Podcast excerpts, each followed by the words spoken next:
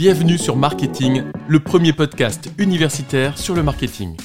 Bon, mais ravi de vous recevoir. Euh, ravi d'autant plus que c'est rare d'avoir des anciens étudiants qui se sont lancés dans l'entrepreneuriat. Euh, vous, euh, pour vous connaître, vous aviez déjà ce projet de vous lancer en entrepreneuriat pendant vos années d'études, ce qui est rare.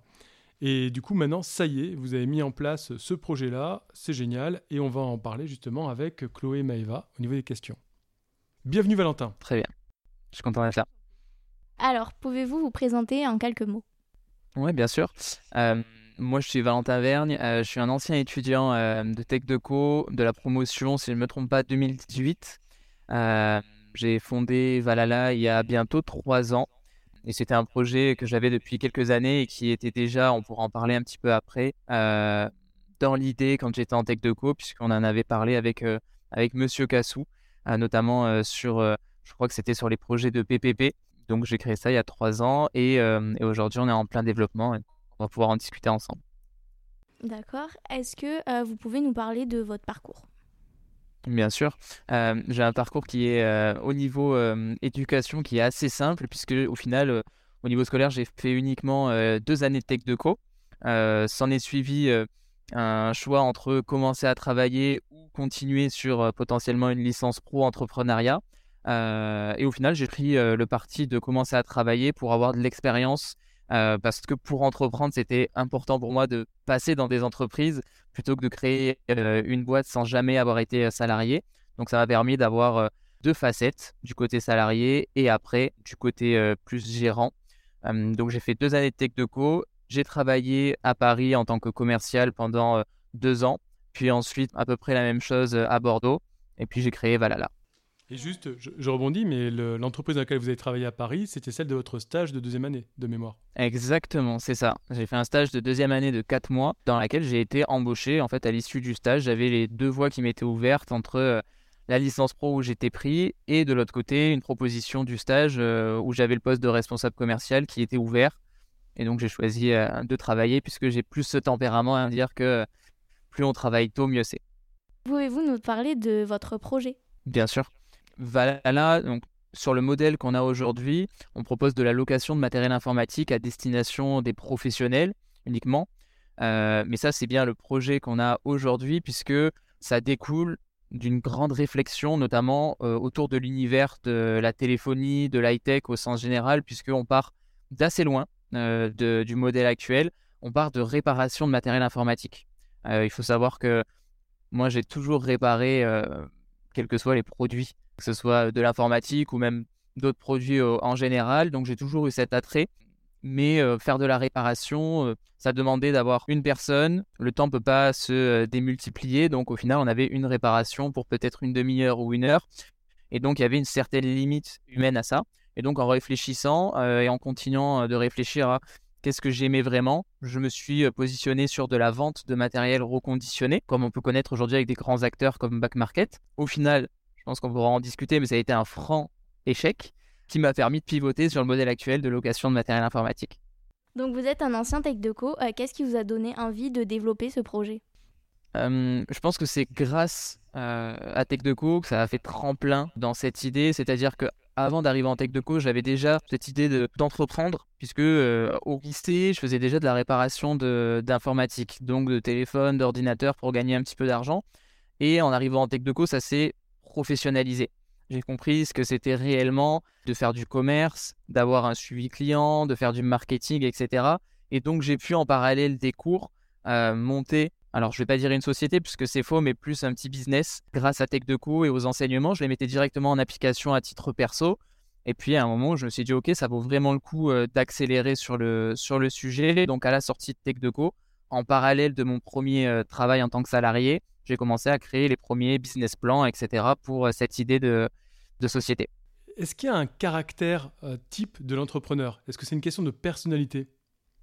C'est, Je pense que c'est clairement une question de personnalité. Alors, tout le monde peut avoir envie d'entreprendre pour des raisons qui sont bien euh, diverses, mais je pense qu'il y a des bonnes et des mauvaises raisons d'entreprendre.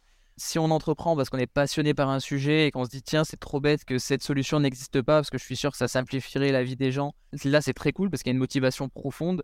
Euh, si on entreprend juste en se disant tiens là-bas il y, a un marché qui a l'air pas mal et euh, je pense qu'il y a de l'argent à faire dessus, Je pense que c'est la pire idée pour entreprendre, la pire motivation, puisque au moindre obstacle, on va se retrouver confronté à bah, de toute façon, ce marché, moi, j'ai aucun attrait, je le fais pas qu'avec mes tripes, avec mon cœur, donc bah, tant pis, j'abandonne. Et il y a effectivement un, un, caractère bien défini de l'entrepreneur qui, au final, c'est ces traits qu'on retrouve assez en commun, mais qui lâche rien, qui est motivé, passionné par ce qu'il fait et qui sait aussi donner euh, et transmettre sa passion, que ce soit euh, à toutes les parties prenantes, donc les euh, collaborateurs et futurs collaborateurs, les investisseurs, les banques, mais toutes les personnes qui peuvent graviter autour du projet. Ok, merci beaucoup. Et juste avant de revenir sur les missions en tant que telles, est-ce que justement une fois qu'on a monté son projet, une fois qu'on a l'énergie d'avoir monté son projet, est-ce que finalement les missions du quotidien correspondent entre guillemets au côté entrepreneur où on a envie de repartir sur un nouveau projet recréer, euh, etc., refaire évoluer, etc. En fait, c'est vrai qu'on parle souvent du 0 euh, à 1, et puis après, il y a ce qui se passe après le 1. C'est-à-dire qu'il y a toute la partie création, donc trouver ses premiers clients, et ça, c'est c'est super excitant puisqu'on se dit tiens j'ai un nouveau produit, je crée une nouvelle offre, je vais packager tout ça et je vais chercher mes premiers clients et quand on a les premiers clients, euh, c'est vrai qu'il y a un sentiment très particulier qu'on ne retrouve pas plus tard. Et en fait, cette échelle euh, où on va retrouver ce sentiment va être de plus en plus compliquée, puisqu'au final, c'est la première fois, c'est juste notre premier deal. On dit, tiens, j'ai mon premier client, je suis hyper content. Quand j'ai le deuxième, ça fait pas plus rien, mais ça fait beaucoup moins. Et en fait, là où ça va vraiment faire quelque chose, c'est quand on va avoir en fait le premier client, ok, c'était euh, une signature à X milliers d'euros, bah, peut-être que sur le deuxième client, il faudra augmenter ce palier pour qu'on retrouve cette sensation. Donc c'est vrai que soit on arrive à renouveler et remettre euh, goût dans l'aventure en ayant de nouveaux challenges. Nous, c'est le cas aujourd'hui, hein, puisqu'on est en constante évolution depuis, euh, depuis maintenant un an et demi. Donc, on a toujours cette satisfaction à chaque fois qu'on passe une étape. Mais je peux comprendre euh, que certains, à un moment, arrivent au bout de l'aventure et se disent Ok, j'ai envie de reprendre au tout début quand je vais chercher mon premier client, quand je réfléchis à qu'est-ce qu'on a envie de proposer et comment est-ce qu'on va le packager, etc. Euh, quelles sont vos missions? Alors, les missions, elles ont bien évolué. Mes missions principales aujourd'hui, c'est de gérer l'entreprise. On est 8, donc c'est de la gestion d'entreprise, notamment au niveau finance, mais c'est aussi de gestion d'entreprise au niveau management, puisqu'on a réparti l'entreprise dès le début en pôles, parce que c'était le plus simple pour pouvoir travailler et éviter d'avoir un contact entre moi et chacune des personnes. Euh, sinon, ça faisait ben, forcément 7 points à faire avec chacune des personnes chaque semaine. On a réparti en un pôle tech, un pôle commercial, un pôle marketing et communication. Et moi, mes missions, ça va être principalement cette gestion du management et cette gestion euh, quotidienne de l'entreprise. Quel est le positionnement de Valhalla Shop? Alors, petit, euh, petite parenthèse, l'entreprise c'est bien Valhalla, mais hmm? on n'a jamais réussi à acheter le nom de domaine Valhalla puisqu'il était pris bien avant qu'on arrive, que ce soit valhalla.fr, .com, .co, ils sont tous pris. Donc on a été obligé de rebondir sur Valhalla-shop à notre grand regret, on a contacté les gens qui avaient acheté euh, valhalla.fr pour leur racheter, ils n'ont jamais voulu. Peut-être qu'un jour on y arrivera, mais euh, voilà, petite parenthèse là-dessus. Euh, nous, notre positionnement, c'est d'être flexible, transparent et responsable. Pourquoi? Parce que aujourd'hui, dans le secteur de la location, les grosses problématiques qui ressortent, c'est ça. C'est quand on a un contrat de location, on s'engage sur, par exemple, des années et on ne peut pas le rompre si jamais il y a quoi que ce soit qui arrive avant. Cas concret, on prend un CDI, on engage un CDI, on prend une location avec Valhalla. Au final, ce CDI veut partir. On s'est engagé sur trois ans, la personne part au bout de deux ans, il nous reste un an de contrat, l'ordinateur va dormir dans un placard. C'est le retour que nous, on a eu euh, des personnes avec qui on a discuté. Sur la partie euh, transparent, euh, aujourd'hui, on se dit le leasing, c'est pas transparent. Si je fais une rayure sur mon ordinateur, je vais devoir payer. quand il y a de la casse, c'était pas précisé, mais je dois payer. Bref, on a enlevé toute cette partie-là et en fait, tout est inclus nous, euh, dans, notre, euh, dans notre forfait, pour justement se libérer de toutes ces contraintes-là. Et responsable parce que grâce à la location, on se met dans une économie circulaire, on loue du matériel, on le fait réparer quand il y a un pépin, et à la fin de la location, soit on va le réutiliser pour une nouvelle location, soit sinon on va le reconditionner en France, je le précise puisque c'est assez important dans le sud de la France, pour soit le revendre, soit faire du don aux associations.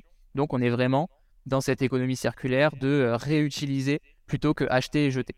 Je reviens sur un point. Il y a quelques années, vous m'aviez contacté notamment pour m'envoyer votre brand book, plateforme de marque.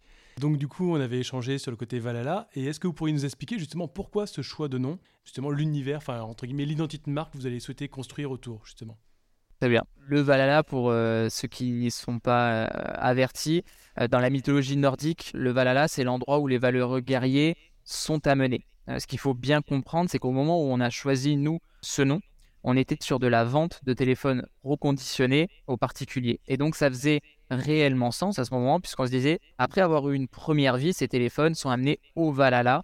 Donc, les valeureux guerriers sont amenés au Valhalla pour leur donner cette seconde vie.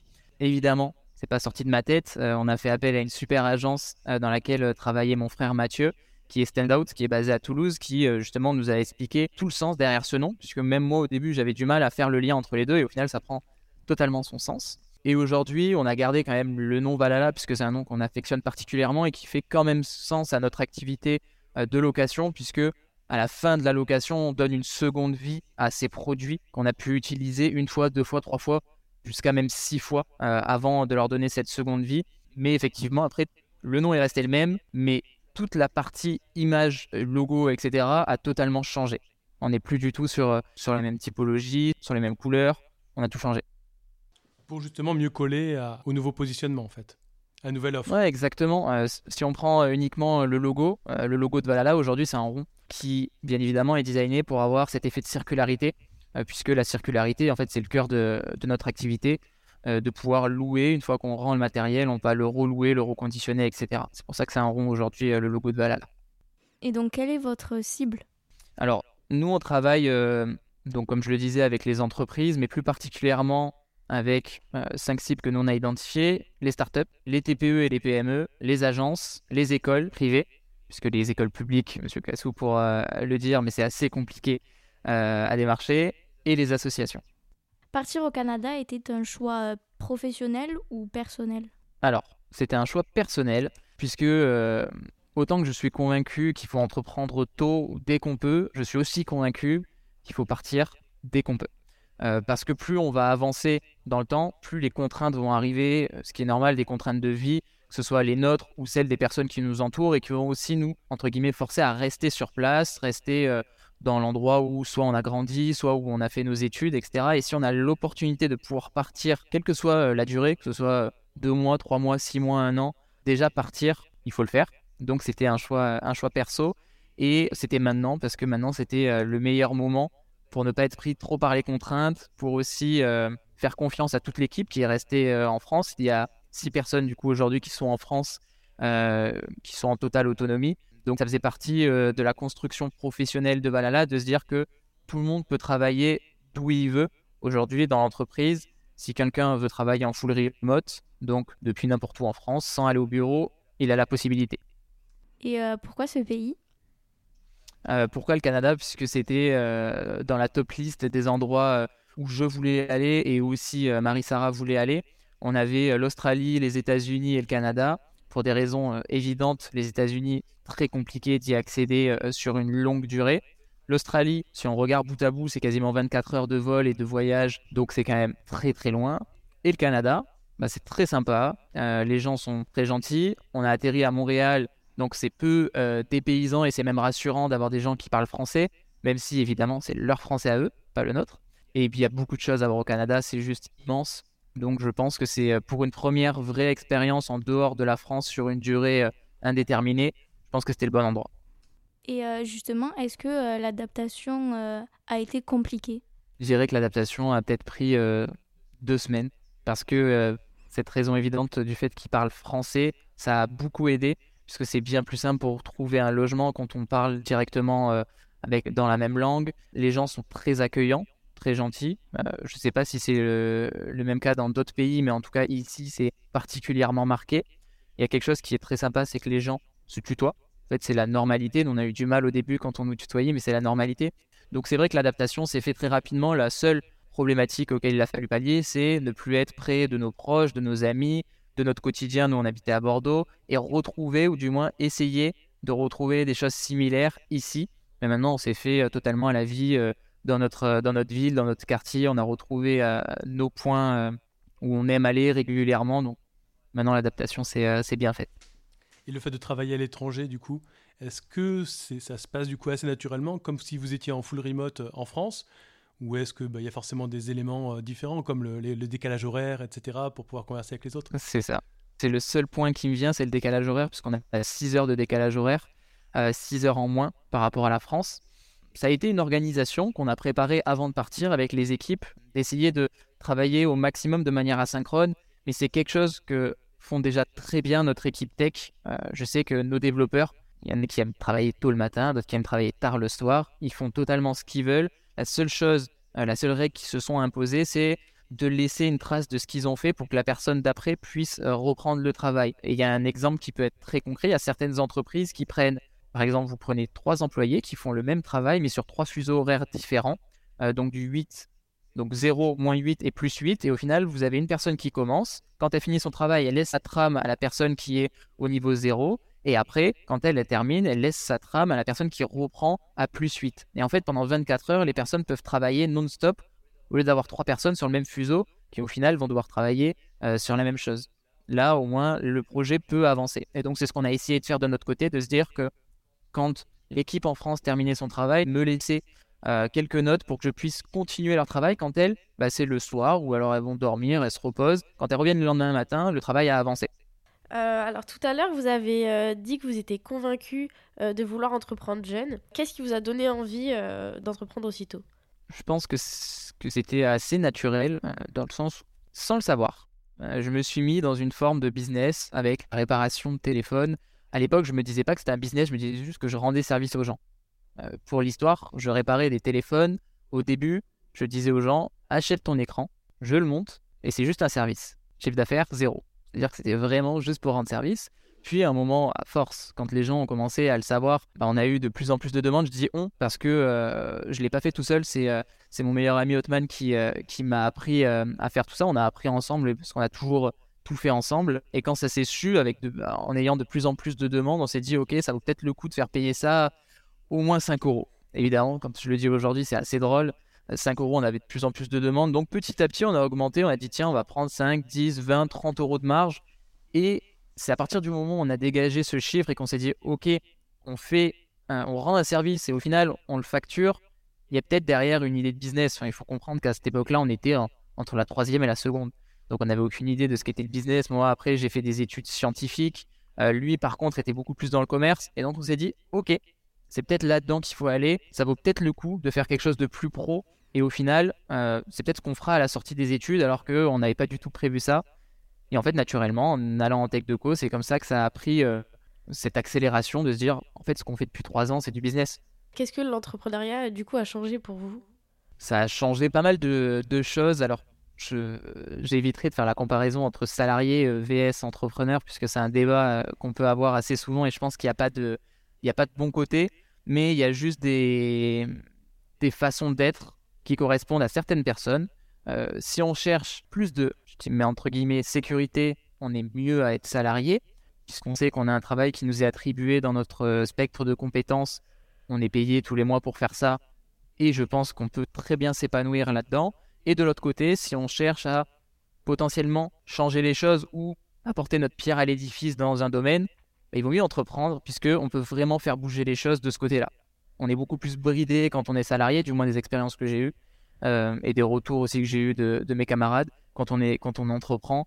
Euh, on a cette volonté, euh, dans tous les cas, on se lance dans, dans une entreprise pour faire bouger un secteur. Quelles sont les valeurs que vous mettez en avant? On a établi nos valeurs au début de Valhalla. On en a, on a quatre valeurs. On a l'ambition, puisqu'en fait, on a l'ambition de révolutionner notre secteur. On arrive sur un secteur qui est vieux de, de location, les gens ont peu confiance, tout ce qui est locatif. Il y a eu énormément d'arnaques dans les locations. Donc, forcément, nous, on a l'ambition de révolutionner ce secteur.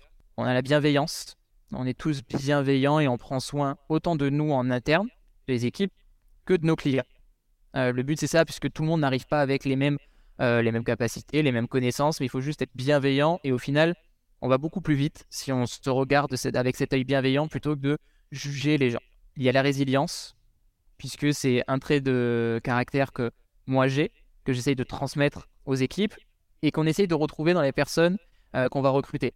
Euh, les gens qui sont résilients, c'est des gens qui vont euh, chercher à trouver des solutions plutôt que des problèmes quand il y a une situation qui s'offre à eux et qui, malgré les échecs, vont continuer à avancer et à se dire allez, je me relève une fois de plus, peut-être que cette fois c'est la bonne. sans résilience, au moindre échec, on s'arrête. Et le dernier point, pour nous, on le partage tous, c'est la passion, puisqu'on est quand même dans un secteur de, l'informatique. Et si on n'a pas cette passion de se dire, tiens, j'aime l'informatique, j'aime les produits que je vends, j'aime le service, ça ne sert à rien.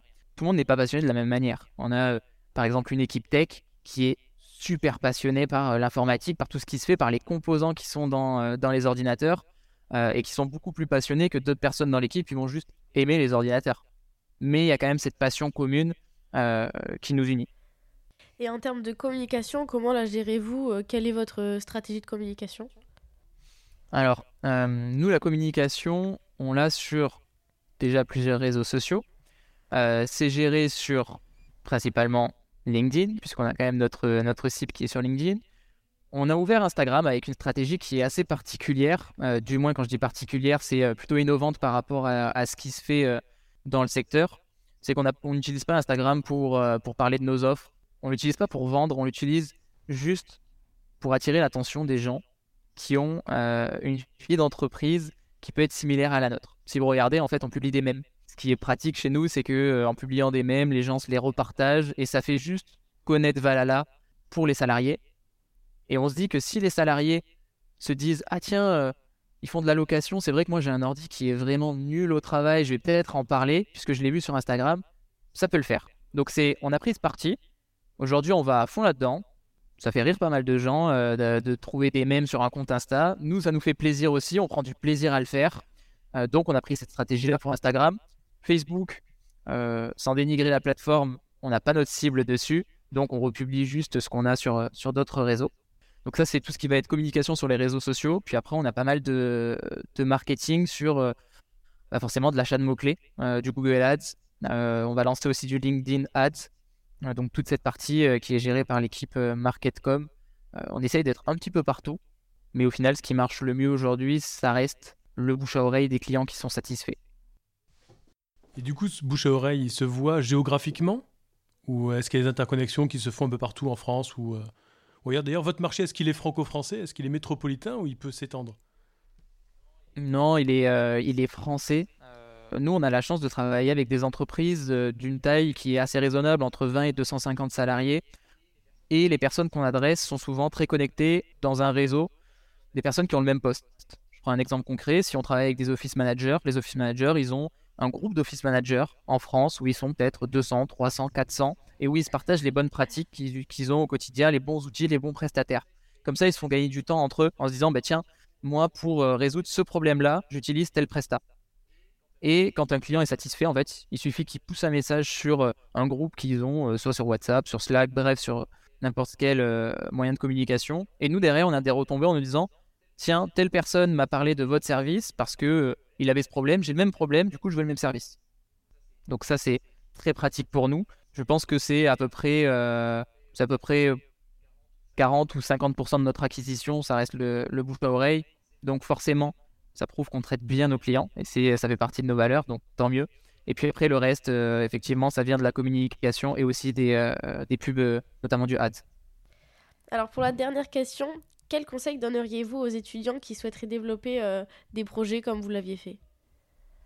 Moi, je leur conseille d'y aller, d'y aller à fond, de ne pas attendre, de se confronter immédiatement à leur marché, quel qu'il soit, c'est vrai que souvent on nous dit euh, faites des études de marché, faites des études quantiques, quali, etc. Ça peut faire peur. La seule étude que, moi je vais vous donner à faire, c'est trouver la personne à qui vous voulez vendre, vous allez la voir. Et si vous dites oui, je suis prêt à vendre, euh, je suis prêt à acheter, c'est qu'on commence à être sur la bonne voie. Par contre, il faut bien savoir identifier un oui, je suis prêt à acheter à un ouais, c'est pas mal ce que tu fais, ça peut plaire.